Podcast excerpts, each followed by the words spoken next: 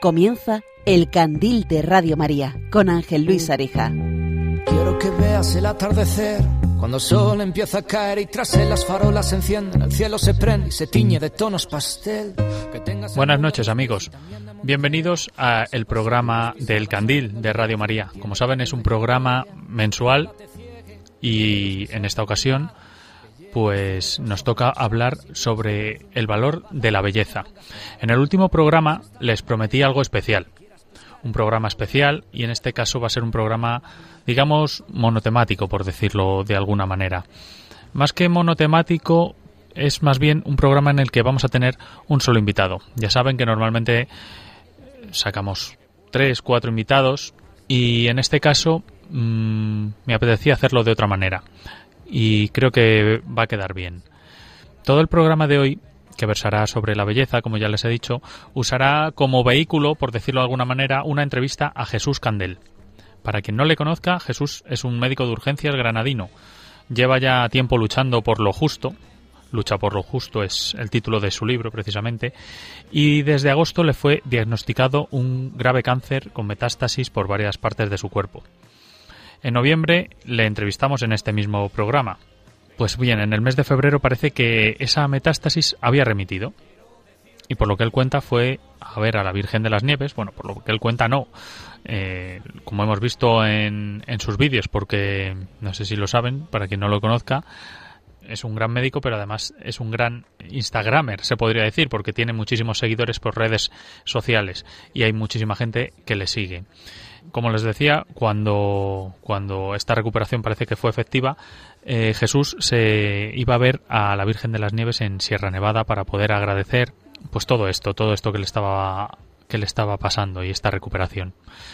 Ese cáncer eh, no ha desaparecido del todo, pero la lucha de Jesús Candel tampoco.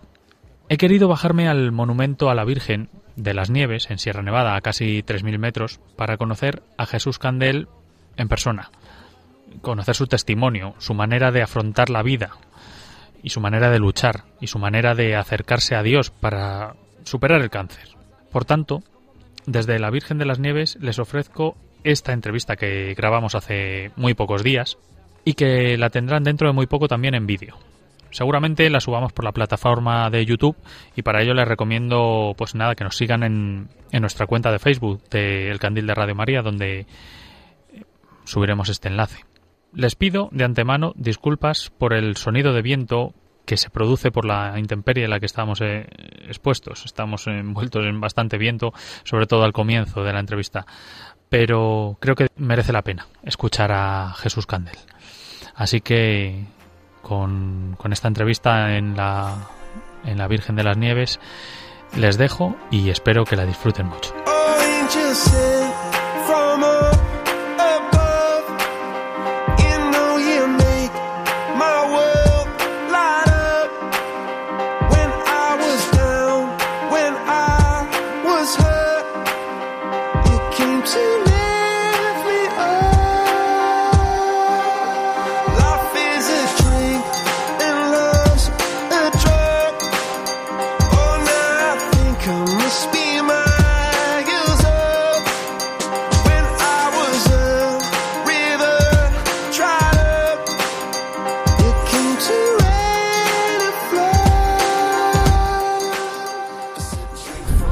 Aquello, Jesús?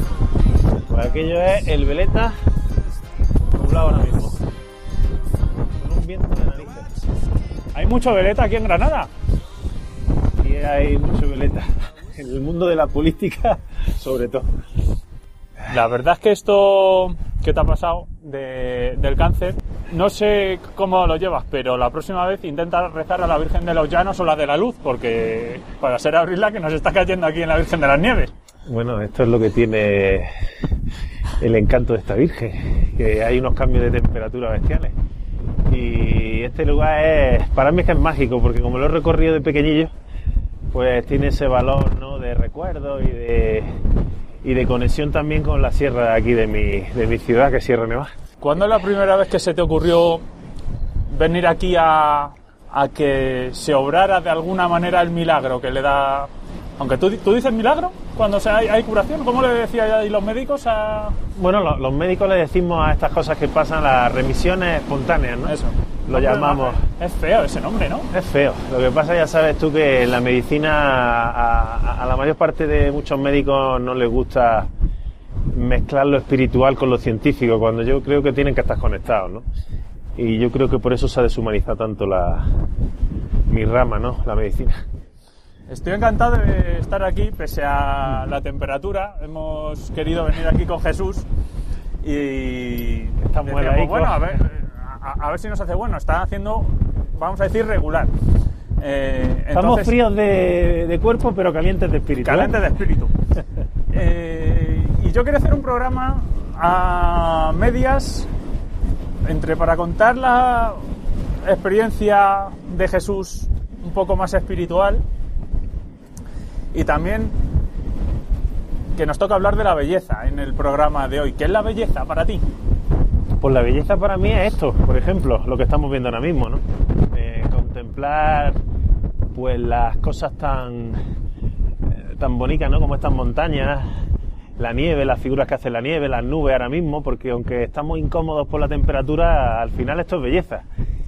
Y para mí la belleza, sobre todo, es la naturaleza, que para mí creo que es la mayor conexión que podemos tener eh, nuestro cuerpo y nuestra mente y nuestro espíritu con, y nuestra conciencia con, con eso que está ahí dentro y es la forma de transmitirte a, a- tu cuerpo la paz y la tranquilidad. Para mí eso es la belleza, la naturaleza. Aquí yo porque nací en Granada y tengo la sierra, ¿no? Pero yo también soy mucho día a las playas de Cádiz y sentarte allí delante del océano Atlántico y escuchar el sonido del mar y pasear por allí, por, por los sitios tan espectaculares que tiene la tierra de Cádiz, ese olor, para mí eso es la belleza. El atardecer ese, ¿eh? Lo echo de menos yo. El atardecer, Joder, el atardecer de Cádiz, yo creo que... eh, para mí es que no hay playas como las de Cádiz. por muchas playas, hay playas muy bonitas en España, pero los atardeceres de Cádiz son espectaculares, enamoran, ¿eh? Estoy de acuerdo. Eso es la belleza. Por ejemplo, yo allí, eh, cuando iba con mi mujer, cuando éramos novios y nos recorríamos todas las playas de Cádiz, que nos las hemos recorrido todas, pues como recorrerte también aquí era el vecino en Granada, o esto, ¿no? Al final te enamora, ¿no? Y yo creo que es que la- como la belleza es algo tan importante, ¿no? Porque al final ahí es la conexión con el amor y esa conexión es, es bestial. Yo creo que la tiene mucha gente que se dedica al deporte al aire libre. Te lo dicen, ¿no? Que esa conexión que tienen con la naturaleza eh, es una fuente de, de vida y de antiestrés, ¿no? Como quiero llamarlo. ¿Por qué la gente no ve la belleza si la tenemos tan cerca y la tenemos en el Albaicín y la tenemos en Cádiz y la tenemos en, en, en tu madre por las mañanas cuando te hace la tortilla o en tu padre cuando... Porque somos tontos, porque estamos conectados en, en un ritmo de vida, eh, estamos metidos en las ciudades, a la gente le cuesta mucho eh, irse a vivir fuera, a un pueblo que lo tiene cerca, ¿no? Eh, eh, con esto de la epidemia, de la pandemia, hay mucha gente que la ha hecho, se han comprado había mucha venta de casas por aquí por Alpujarra y se ha comprado gente en muchos sitios y ha empezado a disfrutar de lo que es vivir fuera de una ciudad. Y lo que pasa que, bueno, nos conectamos con ese ritmo de vida, con las tecnologías, y esa forma somos responsables de esa forma de vivir. Realmente el que desconecta de esa forma de vivir y, y empieza a vivir de una forma más tranquila, y no que, que el día se le va, que quiere hacer muchas cosas y empieza a disfrutar de las cosas tan sencillas, pues empieza realmente a sentirte mejor. Pero claro, que esas cosas sencillas se disfrutan el que tiene una casica, el que tiene su huerto y se preocupa de sembrar sus tomates, el que se preocupa de salir a un paseo por el campo, el que se levanta por la mañana y antes de irse a trabajar, pues, pues puede disfrutar de ese entorno. Y ese entorno se puede disfrutar. Yo por eso siempre soy de las personas que digo que los pueblos se han abandonado y allí tiene a la gente mayor con una tranquilidad y una paz y, creo que debemos repoblar los pueblos, ¿no? Y trabajar, aprovechar la pandemia y el teletrabajo para trabajar e irte a vivir a, a sitios desde fuera. Yo, por ejemplo, no sé a la gente, por ejemplo, que vive en Madrid, yo cada vez que entro en Madrid me produce una situación de agobio, de estrés y decís, ¿cómo se puede vivir en una ciudad tan grande por muchos parques que tenga, por muchos teatros que tenga, por muchos restaurantes que tenga, por muchos cines que tenga? Si es que para mí el vivir en una ciudad pequeña y yo vivo en de Granada, en pleno campo, no hay nada más que te dé más satisfacción que poder levantarte, sacar a tus perros, sacar a tus niños, coger la bici o, irte al bar del pueblo donde vivo, allí en una plaza tranquilo y es otro ritmo de vida. Y claro, la gente pues, pues se mete en eso y, y es difícil salir porque te atrapa. Te atrapa lo, lo mundano. Oye, cuando subíamos en el coche, decías, eh, nos comentabas así, que hay, hay mucha gente que, que reza de una manera, que reza de otra. Cada uno rezamos, yo creo, los que creemos en Dios, cada uno tiene la fe que tiene. Pero dices que hay gente esto de. No, no hay que rezar, no, no hay que rezar una, una Ave María como de corrillo, como que tiene que ser un poco más. Sí, bueno, de corrillo es como que muchas veces, ¿no? Con la gente en la religión católica, cristiana, pues cuando te confiesas, ¿no? Pues te dicen, tienes que rezar tres Abre María, dos Padres Nuestros, ¿no? Que tienes que rezar. Todo, para mí la oración no es un sentimiento de culpa y, y que quieras pedirle algo a ese Dios que, que lo puedes llamar de las mil formas que quieras llamarlo en las distintas religiones.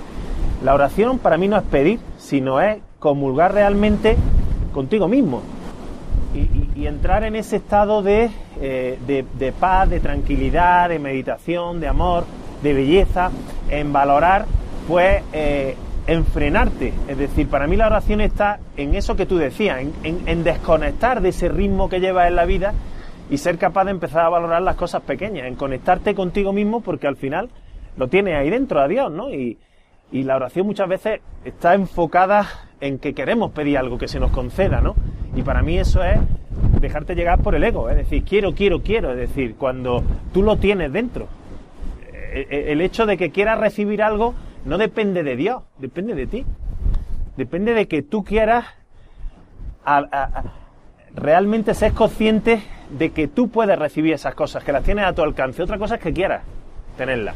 Pero eso de rezar porque eh, pedirle a Dios que quieras que te sane de una enfermedad o que te toque la lotería o que esto me salga bien o que hoy no tenga un accidente, depende de que tú vayas conduciendo de forma que respetes las normas de seguridad, que no te despistes, que eh, seas consciente de la responsabilidad que llevas, que llevas unas vidas detrás, que no cometas ninguna locura, ¿no? No depende de la suerte, ni depende de...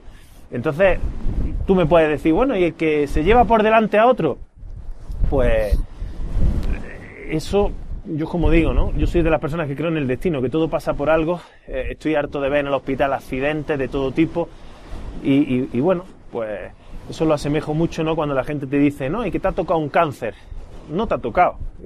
La gente, eh, aquí te engarza un poquillo pues con los niños, ¿no? Que tienen cáncer y la gente me pregunta mucho sobre eso. De, de- por qué a, este, a mi hijo le ha tocado este cáncer, ¿no? Pues bueno, eh, yo siempre le digo lo mismo, es decir, hay niños eh, en otros países que aquí se, que se están muriendo por cosas muy básicas que aquí jamás sería impensable que se murieran por eso, ¿no? Por ejemplo, de hambre o, o por enfermedades que aquí están totalmente erradicadas, ¿no? Todos somos responsables de todo lo que está pasando. Todo está conectado, yo lo veo así, todos estamos conectados y, y al final, si empezamos a ser conscientes de eso, yo creo que funcionaría todo mejor. Y el mundo no es que cambiaría, sino que cambiarías tú y entonces verías el mundo como tú quieres verlo. Como lo ves cuando estás por aquí paseando, como lo ves cuando estás haciendo cosas que realmente te transmiten pues la belleza, ¿no? Que es lo que tú quieres hablar hoy en este programa. Mm, ¿Has rezado mucho aquí? Yo aquí eh, he, he hablado, es decir, yo aquí me acuerdo, he venido muchas veces, ¿no? Pero me acuerdo cuando yo hice, me hice como una promesa, ¿no? Es decir, si me salen bien los resultados y el cáncer de pulmón remite y mi metástasis que tenía tan, tan avanzada en los huesos, pues remetían, pues quería subir aquí para, para dar las gracias, pues sentir esa gratitud de decir, he sido capaz de conectar con esa fuerza interior, con, con que yo la llamo Dios, que para mí la Virgen de las Nieves es esa energía, es decir, es conectar, conectar con, con esa parte dentro de nosotros mismos que está, que está ahí, que no está afuera. Y, y bueno, es que no me acuerdo la pregunta que me había hecho, ¿cuál era? Que se, ha reza- que se había rezado mucho aquí, que se había rezado. Sí, yo, y yo lo que, lo que hago rezando es que me pongo a hablar. Y me pongo a hablar y, y- y- cuando subí aquí pues hablaba con la Virgen de la Nieve en el sentido de decir que a gusto estoy aquí, eh, pues dar, sentir mucha gratitud, agradecimiento de poder estar vivo, de poder estar paseando. Esa es mi oración para mí. Estás conectado con eso, pero no estás aquí pidiendo cosas, pidiendo, pidiendo, no. Creo que no tengo que pedir, tengo que hacer cosas para que vayan bien, para que mis hijos crezcan pues sanos, intentar educarlos lo mejor que pueda, que sean libres, que, piensen por ellos mismos. Y, eso es lo que realmente a lo mejor si dices, pido algo, si pido tener cordura y, y tener, pues bueno, pues, pues, pues, pues tiempo porque me apetece seguir viviendo, ¿no? Oye, y si nos rezamos una Ave María y nos bajamos a otro sitio que también tenga belleza de Granada, para más que nada, por si primero por si no se nos escucha el audio y segundo por si por si no aguantamos. Vámonos a otro sitio, sí, porque y un padre nuestro, vámonos para abajo porque nos va de aquí algo. Vale. Dios te salve María, llena eres de gracia, el Señor es contigo, bendita tú eres entre todas las mujeres y bendito es el fruto de tu vientre Jesús. Santa María, Madre de Dios, ruega por nosotros pecadores, ahora y en la hora de nuestra muerte. Amén bueno, que tengamos suerte en este programa y, a ver si llega mucha gente y la, haga bien. Vamos a recoger y nos bajamos, chicos. Bonito, todo me parece bonito. Bonita mañana, bonito lugar, bonita la cama, que bien se ve el mar. Bonito es el día que acaba de empezar bonita la vida. Respira, respira, respira. Teléfono suena, mi pana se queja, la cosa va mal, la vida le pesa que vivir así ya no le interesa, que seguir así no vale la pena. Se perdió el amor, se acabó la fiesta, ya no anda el motor que empuja la tierra. La vida es un chiste con triste final, futuro no existe, pero yo le digo bonito. Todo me parece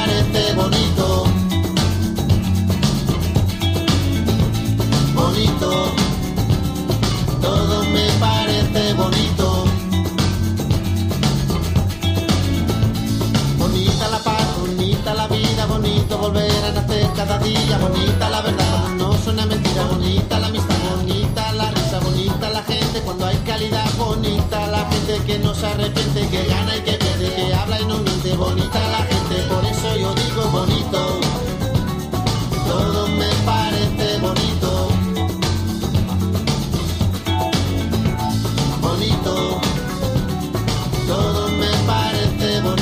Están escuchando El Candil con Ángel Luis Arija. Mucho mejor aquí que allá arriba, Jesús. Hombre, aquí estamos en un mirador especial. Ya no ha salido el sol. Mm, has hablado del ego, que, que también lo, lo mencionas mucho en tu libro y, y creo que es una cosa importante para, pues para la, la, curación de esto que hablaste del cáncer, dejarlo a un lado.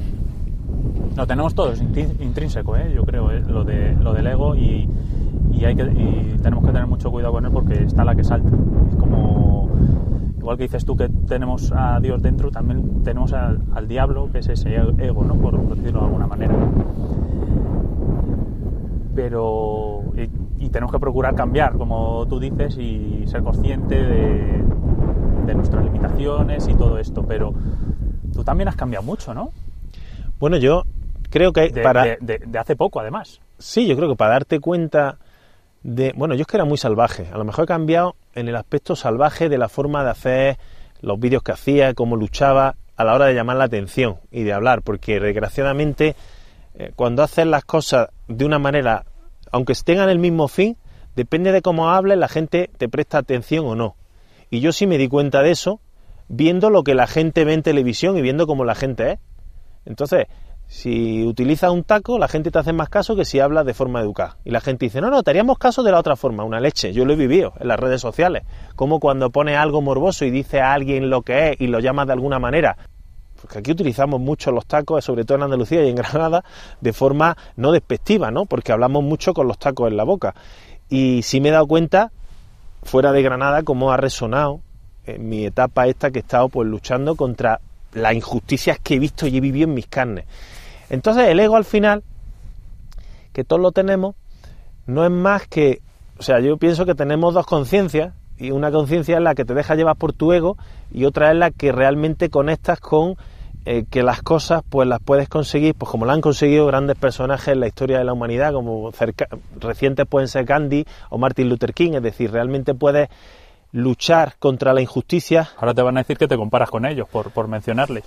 Bueno, la gente es que todo lo que dice siempre lo están mm, interpretando, es falta de entendimiento, siempre estamos queriendo etiquetar a alguien y que este que se cree que es, y simplemente lo que estás haciendo es expresándote y siendo auténtico, y que te puedas expresar libremente y puedas decir lo que piensas.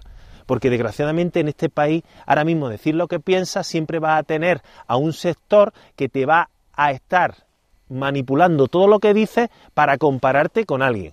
Lo que pasa es que lo que te ha catapultado, digamos, a esta fama en las redes sociales, sobre todo, es precisamente el ser así, como tú dices, ¿no? El, el ser más salvaje, el, el llegar al insulto y muchas personas también te han empezado a odiar, que es lo más feo que te puede, que, que- que el sentimiento más feo que, puedes tener hacia Sí, por alguien, insultar a alguien. por insultar y por la manera de decirlo, pero incluso yo me acuerdo que lo hacías hasta de la gente que te estoy hablando pues, de hace justo un año, un año y poco. En, en abril del, del 2000, más o menos cuando empezó la pandemia, hubo mucha confusión, ¿no? De, de muchas cosas, que tampoco vamos a entrar en, en eso, pero incluso insultabas a esa gente que incluso te- algunos te apoyaban. Y, y- y- y tú decías, Sí, sí, sí. y tú decías, no se puede, no se puede ser así, no, no- ver, la no gente- por, por este lado. La gente es que no tiene para nada, no sabe ponerse en el lugar del otro. Yo siempre he explicado los ataques que he recibido yo. Y yo es cuando empiezo a utilizar el insulto. Yo he utilizado el insulto como herramienta para defenderme de amenazas de todo tipo. Me han querido quitar mi trabajo. Todo con falsedades y con mentiras. Todo porque he contado realidades que eran verdad. Porque fui la única persona en este país que era médico que me puse a poner en evidencia cómo yo podía estar comprando material de protección a las plataformas que compra el Ministerio y nuestros hospitales y yo podía estar comprando un millón de euros en material y repartiéndolo por todos los hospitales de España. Entonces, si yo esto lo estaba haciendo y los mismos que vendían el material no entendían por qué el gobierno no compraba y nos tenía desprotegidos, pues claro, yo decía eso y simplemente recibía el ataque de todos aquellos que votan a los que tenemos en el gobierno. Si hubieran estado los del otro partido, hubiera pasado exactamente lo mismo. Y además te atacan con mala arte. Y te insultan de buena forma. Y te comparan con asesinos, con gente que ha utilizado. Es decir, yo he insultado. Mira, a mí me han comparado con el Che Guevara. Me han comparado con el Mesías, con Jesús. Me han comparado con Hitler. Y yo digo, madre mía, dependiendo de a la persona, de cómo le llegue, te compara con alguien. Y dices, ¿por qué me tienes que comparar con alguien? ¿Yo estoy haciendo lo mismo que hacen ellos? ¿A que no? No. A mí me comparaba mucho con el Che Guevara y dice, mira, yo no... A, mí es que realmente hay personajes con los que me comparan que dices, digo, yo, yo no mato por idea. Tú puedes pensar lo contrario a mí, que yo no te voy a pegar un tiro para defender. Nunca, nunca llegaré a eso. Y siempre lo he explicado creo que hay otra herramienta. Ahora, por lo menos déjame el insulto cuando yo estoy debatiendo contigo, porque yo he querido debatir, he querido ir al Parlamento y presido la asociación más grande de España en defensa de la sanidad pública, que más gente y más socios hay que cualquier sindicato de este país, cualquier asociación de este país, y no me han recibido nunca en un Parlamento, porque no se atreven a debatir con nadie ni a sacarme en televisión en un directo, porque no quieren que diga determinadas cosas, es decir, que cuente cosas que son verdades. Entonces, cuando llega a ese estado y vive eso, y ves las injusticias que está pasando mucha gente, que te cuenta a ti sus problemas, que te pone encima de la mesa lo que está haciendo un juez, lo que está haciendo un fiscal, lo que está haciendo un político, lo que está haciendo un médico que es un sinvergüenza, un jefe de servicio, si tú tienes eso y tienes todas las pruebas para que se haga justicia y ves que no se hace nada, eso se me ha criticado. El que me critica eso simplemente lo que es un falso y un hipócrita y lo que tiene es una vida de un desgraciado. Porque criticar eso, cuando tú lo que estás haciendo es ayudar a alguien, ¿en qué cabeza cabe? ¿En qué cabeza cabe eso? Simplemente que estás justificando tu apesebramiento y tu cobardía. Si yo lo hago, déjame que yo lo haga. Y déjame que yo me defienda de que me pinten en mi casa y amenacen de muerte a mi hijo. Que me quieran expedientar y dejarme sin trabajo de forma ilegal. Estamos en Radio María. Y mucha de la gente que escucha esto es cristiana. Y tiene como a su modelo y a su líder a Jesucristo. ¿Qué secreto esa gente que sigue a Jesucristo? Que Jesucristo no insultaba a, a- a aquellos que, que- que jugaban con la mentira. Claro que lo hacía. Que no lo pongan en el Evangelio, ponen cosas que les decía de una forma u otra, lo insultaba. E insultar muchas veces no es más que a una persona simplemente decirle lo que es. la atención, sí.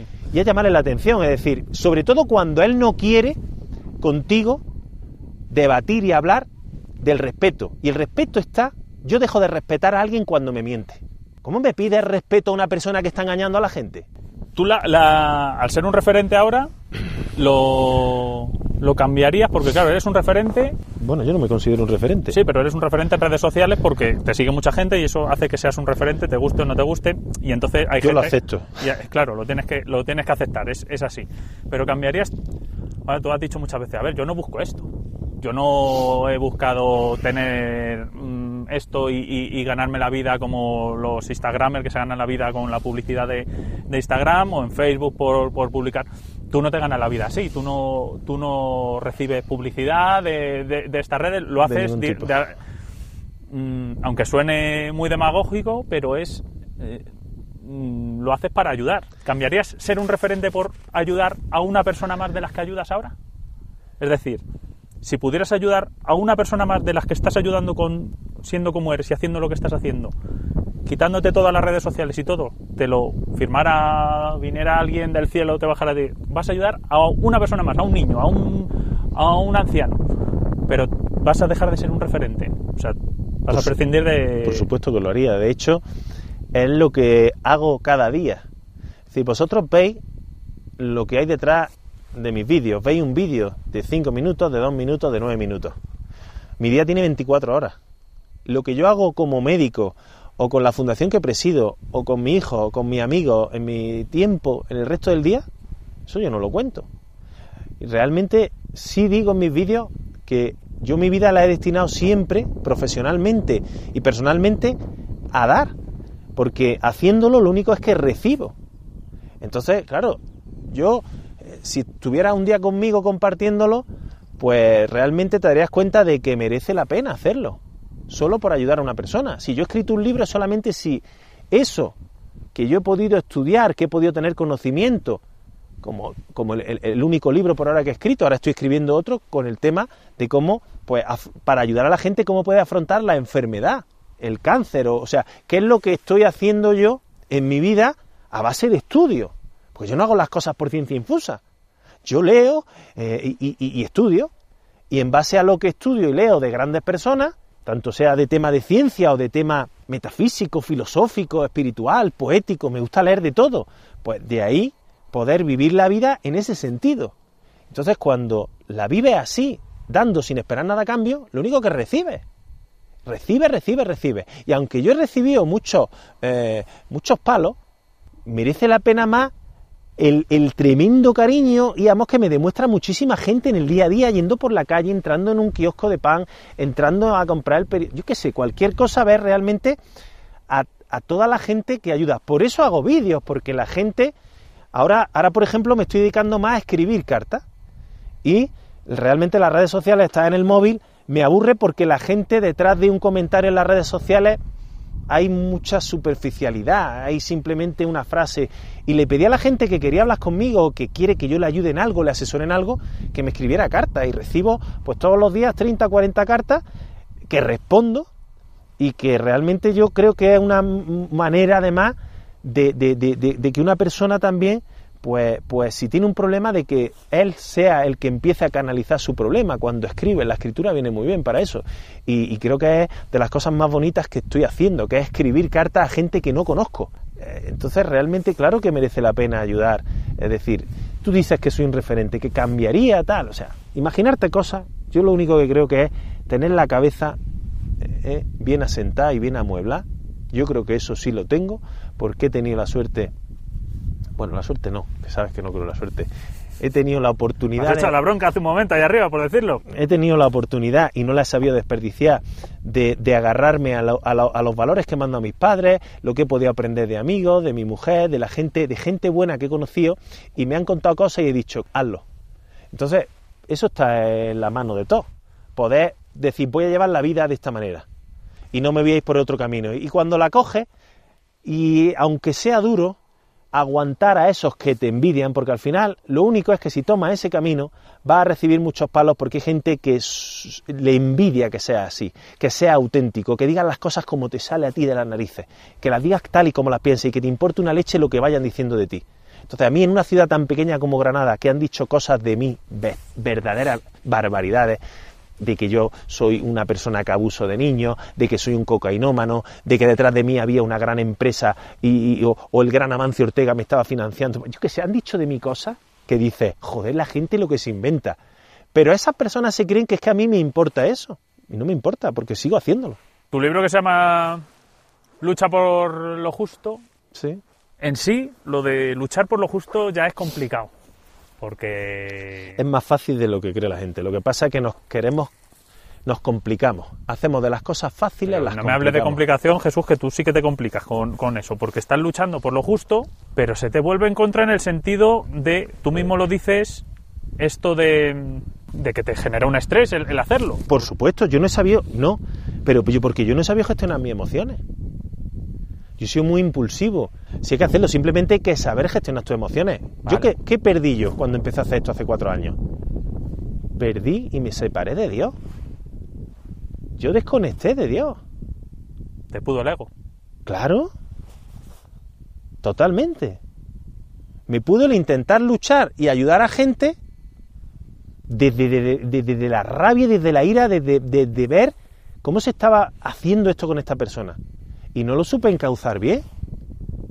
Me metí en un mundo, la política, eh, la guerra entre jefes de servicio, el dolor de mucha gente que, que ha pasado situaciones verdaderamente dramáticas en los hospitales de nuestro hotel, pero lo único que guardan es odio hacia esas personas, quieren venganza. Entonces, me dejé guiar, vi como todo el tráfico de menores que hay en Andalucía, me metí en toda esa historia porque yo trabajo con niños y vi como gente en la policía, en los juzgados y gente que tapa toda esa red de prostitución de la trata humana, como hay gente que, es capaz de consumir eso. Entonces, tú sabes las cosas que yo he visto y he sabido. Entonces, claro, yo no supe gestionar eso. y todo eso, por dentro, me ha hecho enfermar. Por eso yo, a la gente dice, ¿cómo va a ser tu cáncer? Yo dije que mi cáncer, yo era responsable de eso. Y a mí me salió el cáncer. ¿Cómo me salió un cáncer de pulmón a una persona que no fuma, que hace deporte, que se cuida, que, come de narices, que como de todo? ¿Por qué? Que, eres feliz. ¿Por, por, todo eso que viví. No supe gestionar todos esos sentimientos y esos pensamientos que yo tenía y esas vivencias. Estaba desconectado totalmente de Dios. No supe enfocarla desde otro camino. Y enfoqué en un camino de lucha, de batalla. Cuando tu mente consciente, que yo no supe gestionar, y que nada más que me producía sustancias malas, la desconectas de tu mente subconsciente, tú enfermas. Cuando tu mente consciente es capaz de conectar con tu mente subconsciente y seas consciente de eso, hay una cosa que se llama meditación, que lo que hace, lo hace el yoga, lo hace el mindfulness, lo hace el tai chi, lo hace la oración. Todas esas cosas lo que hacen es conectar con tu mente subconsciente. Y lo que hacen es que esas redes de grupos neuronales que están haciéndose fuertes porque estás dejándote llevar por la ira, por la injusticia, por la lucha, la batalla, le estás metido en esa situación tan mala y en ver el mundo como es, como lo, está sufriendo mucha gente, porque realmente todo el mundo lo puedes ver como tú quieras. Aunque ahora mismo esté cayendo allí una bomba atómica, yo puedo estar aquí feliz. Porque el mundo lo cambiamos nosotros. No podemos convencer a nadie que lo cambie. El mundo siempre va a ir como nosotros queramos que vaya. Así lo han enseñado grandes personas en la historia de la humanidad, como la Madre Teresa de Calcuta. Entonces, ¿qué es lo que enseñaba a la gente que estaba viviendo verdaderas desgracias en Calcuta? Pero ella conseguía que esas personas fueran felices.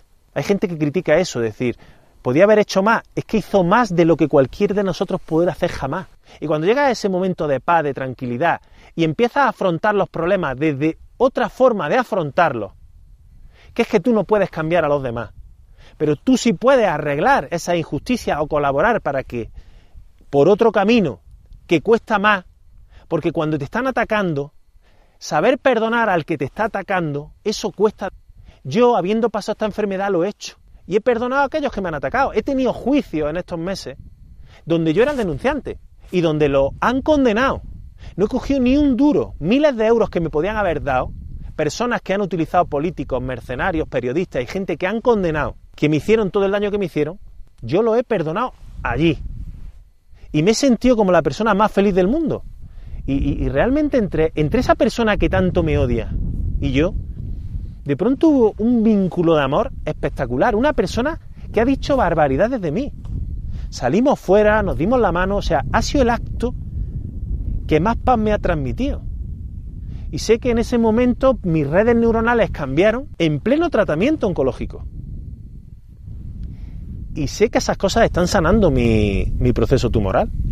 La pena es que no se le enseña a la gente, pues sea auténtico, todos esos valores y sobre todo lo que yo me he dado cuenta es el perdón. Yo he perdonado. Hice una publicación donde pedía perdón a todas aquellas personas que haya podido yo dañar. A mí no me pide perdón nadie, ni yo lo espero. Pero es que a la gente le cuesta pedir perdón. Pero ellos nunca te van. Yo, ¿sabes qué pasa? Hago silenciosamente cuando me cruzo con alguno de ellos, porque la nada es muy pequeña y me encuentro alguno de estos y dice, hay que ver este, las cosas que me hizo. Porque me han hecho barbaridades. Yo lo, me lo cruzo esa persona no se atreve a acercarse a mí porque se les cae la cara de vergüenza porque saben lo que han hecho, ¿no? Pero yo cuando los veo pasar, pues les mando como una bendición silenciosa, es decir, como diciendo, no tengo nada contra ti. Y es de las situaciones más placenteras. Pues yo es una de las cosas que intento ahora a mi hijo, cuando se pelean y tal, al que tiene la culpa, al que ha empezado, no voy a por él. Voy al que lo ha sufrido y le dije, ve que tu hermano seguro te, te quiere pedir perdón, es decir, acepta su perdón. En la pálida muestra que alargando mi sombra me declara maldito, reduce la historia, me creía que eran gaviotas y son buitres y azotando de la nuca las esencias van jugando con jugando con mi paz.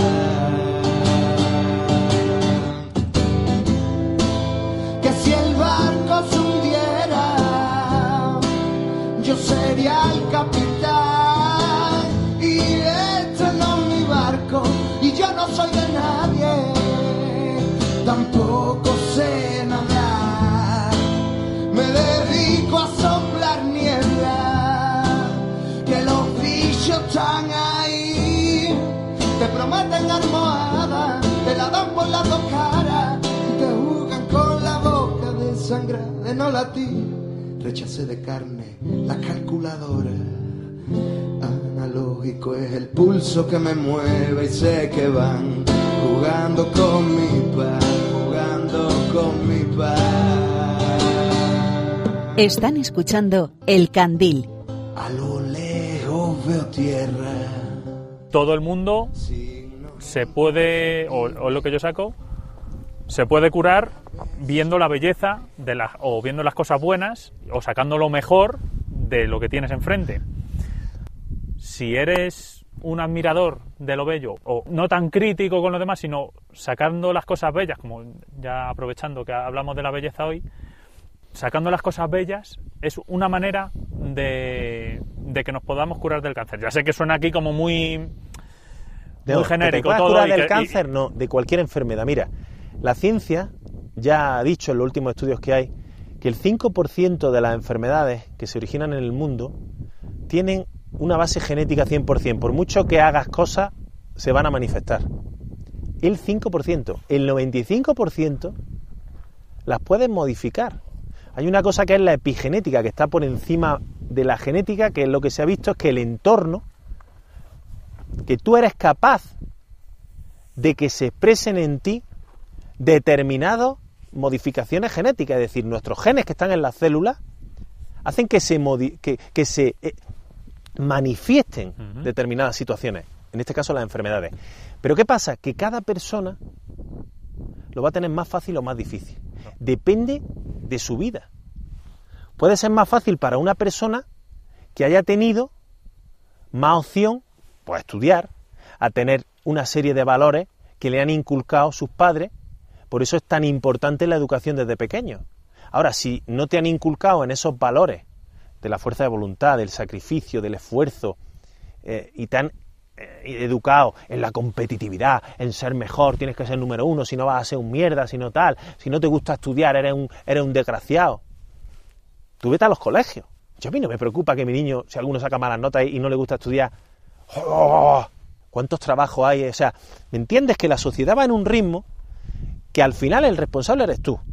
Que unos lo van a tener más difícil que otros, está claro, pero que no va a ser el dinero, no va a ser tu condición social, ni que dices, oh, es que tengo más dinero, no. He visto más desgraciados en las personas que más tienen.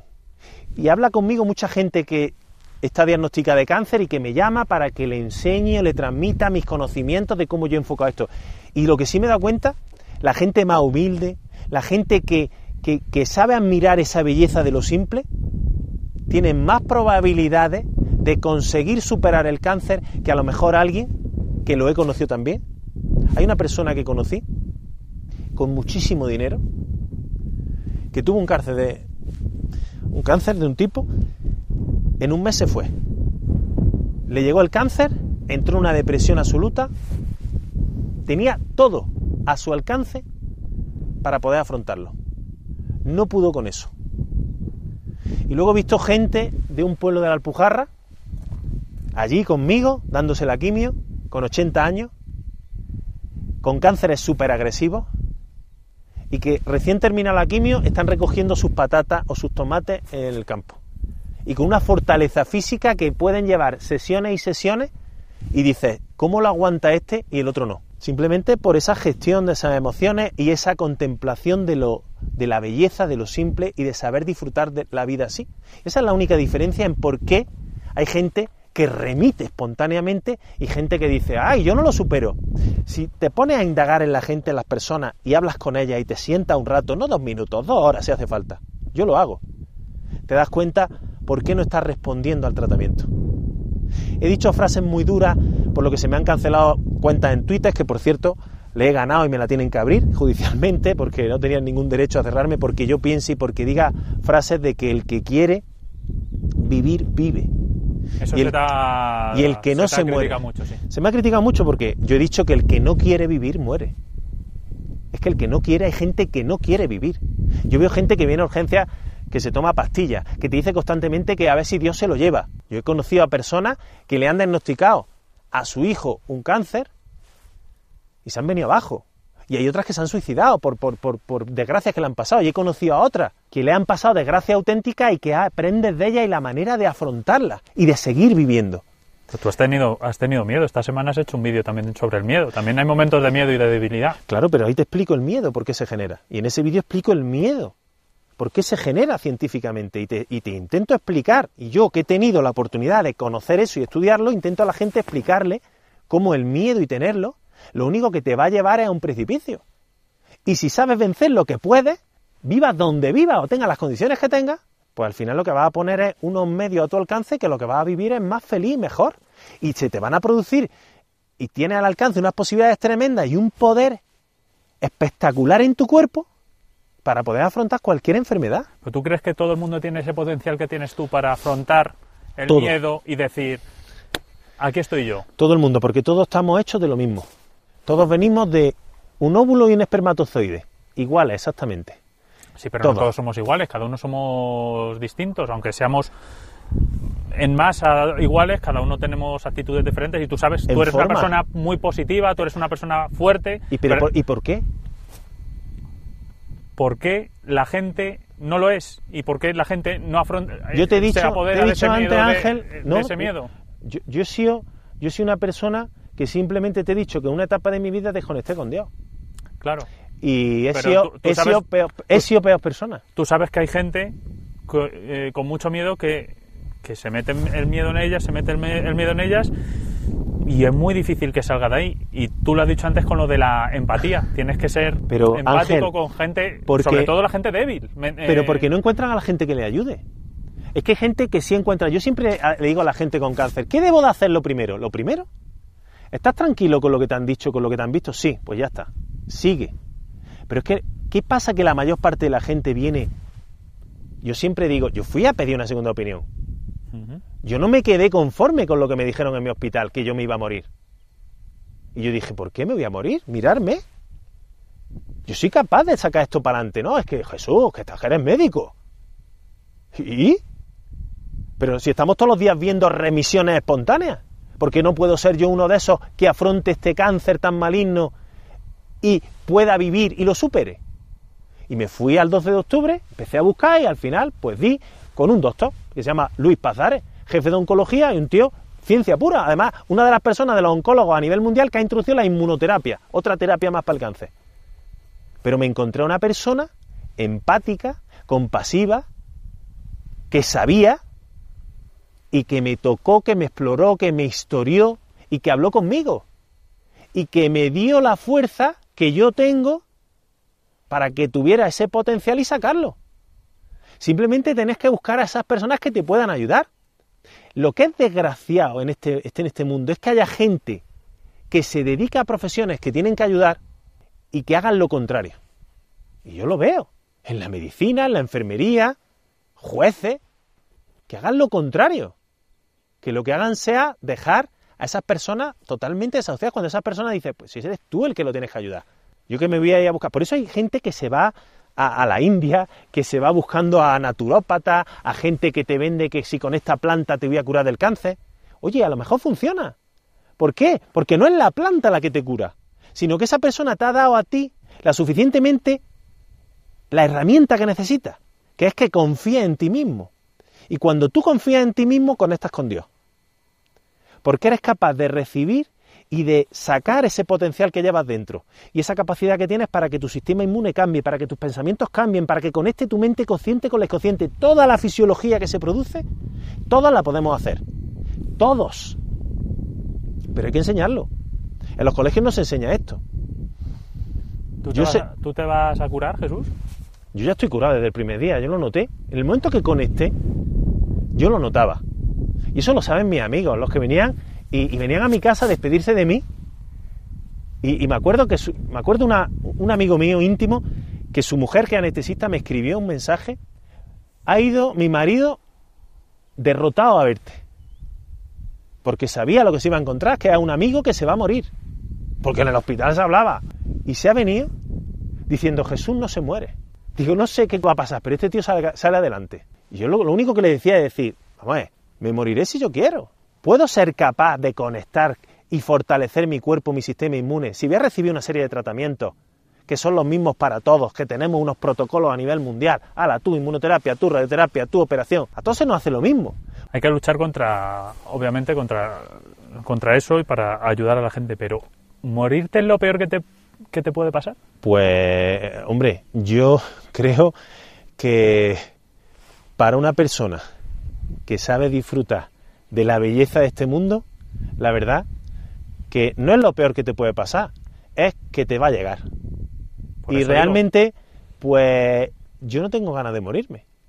¿Por qué? Porque disfruto de cada momento de una forma bestial. O sea, para mí, estar aquí, estar ahora con mi hijo, estar viendo una película luego esta noche que quieren ver conmigo, cada cosa que hago pff, es, es algo que me pone, eh, pues bueno, a 100, porque he aprendido a conectar y a disfrutar de eso, que antes lo hacía, lo perdí y he vuelto a conectar con eso. Entonces, pues yo realmente pues no quiero morirme, solamente acepto que tengo que morirme. ¿Que dónde vamos después, Ángel? No tengo ni idea. Nadie lo va a saber, ni nadie lo sabe. ¿Tú qué crees? Yo creo que somos energía, que la energía ni se crea ni se destruye, solo se transforma y que como somos energía, Te vas a transformar. pues que nos transformaremos en algo. No lo sé en qué. Entonces, hacer hipótesis o crear yo ahora una religión, como han hecho muchos de eso, yo por eso digo, yo creo que Jesucristo fue un tío impresionante que hizo hacer a, a mucha gente a la que tuvo el placer de conocerlo, de sacarle todo ese potencial que tenía, que los milagros que habla el Evangelio simplemente era que él fue capaz de enseñarle a esa gente que se cruzó con ellos en su vida, de enseñarle a que ellos eran capaces de sanarse. Los milagros que pasaron en la época de Jesucristo pasan día a día en el día de hoy. Pero a la industria farmacéutica, a la ciencia, no le interesa escuchar eso. Porque lo que no interesa es que enseñar a la gente en valores y enseñar a la gente el potencial que tiene para canalizar todo el médico que llevamos dentro. Eso no le interesa a la industria farmacéutica. Lo que le interesa es que todo aquello que le puede enseñar a una persona, yo te lo doy con una pastilla. Con eso no consigues nada. ¿Y si te mueres? ¿Cómo que si te mueres? Es que tú, tú, tú sabes qué te va a pasar cuando te mueras. No, no, no me refiero si te Ah. mueres, ya no por ti, me imagino, ¿eh? Esto ya, por eso te lo pregunto. Lo que más te fastidiaría sería que le dijeran a tu familia, ¿ves? ¿Ves cómo al final ¿Se ha muerto? se ha muerto? ¿No ves cómo no valía para nada la lucha? Le ha justiciado la lucha. No, Pero- no ha luchado por lo justo, sino que le ha justiciado la lucha. ¿Tú no te das cuenta que esos pensamientos lo único que te generan es lo que te he explicado hace un momento? Que si los sigues teniendo va a acelerar tu muerte. Tú hablas con la gente que vive más. Hay gente que tiene mucha pasta y grandes magnates. Ahí tienes al Bill Gates, al Mark Zuckerberg, a gente que tiene que son los que más están preocupados siempre en conectar con su vida espiritual. Entonces dices, ¿qué suerte tiene ese? Tú sabes esa persona cómo está. Yo he hablado con muchos familiares de gente con cáncer que ha fallecido y todos me han dicho, a raíz de ese polémico Twitter, llevas toda la razón. Lo que pasa que cuesta decirlo. Es decir, es que se cansó de luchar. Que luchar contra el cáncer es muy duro. Y puede haber un momento que diga, paso. Y es respetable y lógico. No es que de- cada no- prueba, cada intervención, o sea, a mí que me digan, ahora, ahora el hígado, Jesús, no que te puede venir abajo, pero que No, no, no, no desgasta ser optimista también y, te- y- y eso te hace... no, pero hay que entrenarlo. ¿Sabes a qué? Es como el que entrena corriendo, pues si subes hasta arriba del veleta, pues tienes que entrenar y te tienes que levantar a las 6 de la mañana y tienes que entrenar. El que no entrena tiene menos posibilidades de ganar. ¿Sabes? ¿Tú qué te crees? ¿Que Rafa Nadal gana a Roland Garros porque tiene una esta disposición genética? Que no, hombre, que no. Que echa más horas que Perry. Que lo entrenan, que tal. Es como Michael Jordan. El crack del baloncesto, el puñetero atleta. ¿Que tenga una genética buena? Sí, lo mismo que el 5% que tiene una genética mala. Pero que eres capaz de cambiarla. Messi.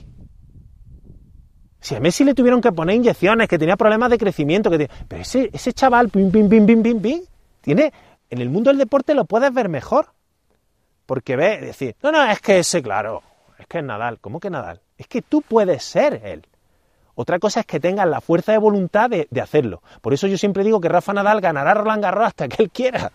Y si lo pierde, pues lo dice muchas veces. Yo he perdido porque el otro es mejor. A lo mejor ya te cansa estar a ese nivel. ¿Tú sabes el, el- esfuerzo físi- fí- físico y mental que tiene que hacer una persona para estar a ese nivel? Pues él dirá, pues estoy hasta donde pueda llegar. Por eso yo digo, qué capacidad, qué lóbulo frontal tiene el Rafa Nadal. Joder. No te fijas en el bíceps, ¿no? Te fijas en el Yo no me fijo en el bíceps ni que se mete la mano en el calzoncillo todo el día, ¿no? Es el, el- el esfuerzo mental, la red neuronal que tiene desarrollado ese tío para tener la concentración de estar conectado y decir, no, no, no, pongo ahí la bola y ahí la pongo. Pero claro, para poner ahí la bola, antes he tenido que estar cuatro horas nada más que mandando bolas ahí. Para autom- automatizar esa red neuronal y que al final no falle. Y tener la confianza en ti mismo. Rafa Nadal tiene una conexión con Dios bestial aunque no te la cuente, con Dios, con la energía infinita, con la fuente de, de espiritual, como quieras llamarlo. Pero ese tío tiene una capacidad de hacer sus sueños realidad, de conectar con su subconsciente. Esa frase, haz tus sueños realidad, lo tienes ahí. Tu sueño te está diciendo lo que tienes que hacer. Ya sea conquistar a una mujer, eh, que te vaya bien en la empresa, eh, lo que sea. Y eres capaz de conseguirlo. ¿Por qué? Hombre, es que. Es que, es que. No, no. Es que siempre excusa. Es que no voy a poder. Es que, como pienses así, tú no activas esas redes neuronales. Entonces, ¿el cáncer te ha venido bien para hacer una mejor versión de ti mismo? El cáncer me ha venido de cojones. Aunque suene así de duro. Y Mira, si tú hablas con mucha gente que tiene cáncer y que lo está llevando bien y superando, dice, menos mal que me vino el cáncer. Eso no lo digo yo. Lo decimos todos aquellos que realmente afrontamos el cáncer sabiendo y teniendo la garantía de que pase lo que pase, mi pensamiento va a estar en sacar lo mejor de eso. Las pastillas no hacen milagros. ¿Por qué hay tanta gente tomando tantas pastillas y no los curan? ¿Qué te crees? ¿Que una persona que tiene una depresión le cura un antidepresivo? No, lo anula. Yo hablo con mucha gente y familiares que me dicen que estaba luchando contra el cáncer, pero no quiso cambiar. seguía con los mismos problemas, seguía con las mismas preocupaciones, seguía con el mismo trabajo que le consumía, seguía con los mismos amigos tóxicos. Ya está. ¿Y por qué se ha muerto él y no otro? Busca y lo vas a encontrar. Ese mensaje no interesa darlo. No le interesa a mucha gente que quiere justificar que el cáncer te mata y que si tienes metástasis te muere. A mí me lo dice gente. Gente que ha perdido a familiares y que lo único que ve al cáncer es como algo venganza, ira. Porque ha perdido a su familiar. ¿Tú te crees que eso interesa enseñarlo? A, a, a nuestros hijos, a gente que uno de cada tres vamos a padecer cáncer en el mundo. Llega un momento que dices, ¿te pueden ayudar los antibióticos? Sí. ¿Te puede ayudar un antidepresivo? Te puede ayudar pero porque tú no eres capaz.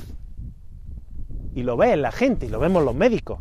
Pero que se ha hecho que esa ayuda que te puede ayudar a mejorarte, como te olvidas de ese potencial que tú le puedes dar ese médico de cabecera que te coge rápidamente y te receta las pastillas, ¡hala! Más pastillas, más pastillas, todo pastillas. Todo se soluciona con pastillas. ¿Qué está pasando en otros sitios del mundo? ¿Donde no toman tantas pastillas? están más felices, tienes pueblos en Japón con una calidad de vida de la leche, viven hasta 100 años, cultivan otras cosas. Oye, casi todos los premios Nobel, decías antes que, son luego muy espirituales y creen en Dios. Claro, porque al final llegan a lo que llegan. Y todos los que han estudiado la física, la física cuántica, los que, los que estudian con las cosas cómo se producen, dice, todos llegan a lo mismo. Que, que, si tienes un microscopio, ¿eh? esta viga de madera, yo tengo un microscopio muy potente y la miro, veo que está formada por partículas subatómicas, un átomo, y que se está moviendo. Y yo lo veo, esto sólido, y se está moviendo. Y el 99% de esto está formado de energía. O sea, somos energía. Si eso lo dice Einstein, lo dice Planck, lo decía Bon, o sea, premios Nobel que han dicho, tiene que haber una inteligencia superior que sea capaz de producir esto que da la vida y que te la quita. ¿Te arrepientes de algo? Eh, no, no me arrepiento. O sea, yo, yo, yo, he cometido muchísimos errores y lo que hago es eh, aprender de ellos. Es que arrepentirse de, de algo es vivir del pasado. Yo pienso en el presente y tampoco pienso en el futuro. Simplemente pienso en lo que estoy viviendo en este momento y algo que quiero hacer lo deseo con tanta pasión y tanta fuerza que lo que hago es acto para conseguir aquello que deseo. Y no repetir los errores.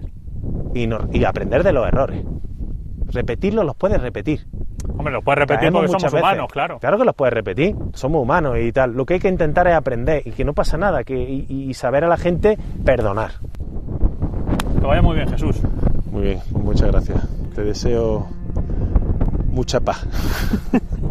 Te agradezco esta entrevista y ha sido un placer. Muchas gracias, Jesús. A ti, a vosotros y a tu equipo. Hasta aquí la entrevista con Jesús Candel desde la Virgen de las Nieves y bueno, y un mirador cercano, ¿verdad? Porque al principio teníamos un poco de intemperie, nos, nos decidimos a bajar un poco más y teníamos unas vistas espectaculares. Les digo que esta entrevista, que durará cerca de hora y media, aquí la hemos intentado resumir y acortar por exigencias del guion, como se suele decir, ¿no? Es un programa, como saben, que tenemos el tiempo que tenemos de una a dos de la mañana en las madrugadas de algunos miércoles, una vez al mes. Esta entrevista la podrán ver de forma íntegra en vídeo y tuve el placer de estar con Jesús que nos atendió de forma, tengo que decirlo, espectacular. Fue una persona mm, bueno, mm, dicen los que le conocen que hay pocas personas como él. Les invito a que nos sigan en la cuenta de, de Facebook para que puedan seguir el vídeo que subirá dentro de pocos días y lo compartiremos en redes sociales. Espero que lo hayan disfrutado. Yo desde luego disfruté mucho conociendo a Jesús que es un tipo que merece la pena y que le deseo, no le voy a decir toda la suerte porque él no cree en ello, pero le deseo mm, la mejor de las fortunas y esto muchas veces de lo justo y lo injusto es, es, eh, es hablar por hablar, pero espero que pues que le vaya que le vaya que le vaya muy bien. Así que Jesús, que seguro que nos has eh, estado escuchando, eh, no sé si en directo o por podcast, que también nos pueden seguir en Radio María Podcast. Pueden descargarse este programa como cualquier otro de esta casa, ya lo saben, y espero que, que les haya servido para mucho porque a mí, desde luego, me ha servido. Un abrazo para todos y en especial para Jesús Candel, a quien desde el otro día ya le tengo muy cerca de mi corazón y de mis oraciones. Quiero que nos volvamos a ver Déjame ver cómo me ven tus ojos. Han escuchado El Candil de Radio María con Ángel Luis Arica. Ojos son de quien te los hace brillar.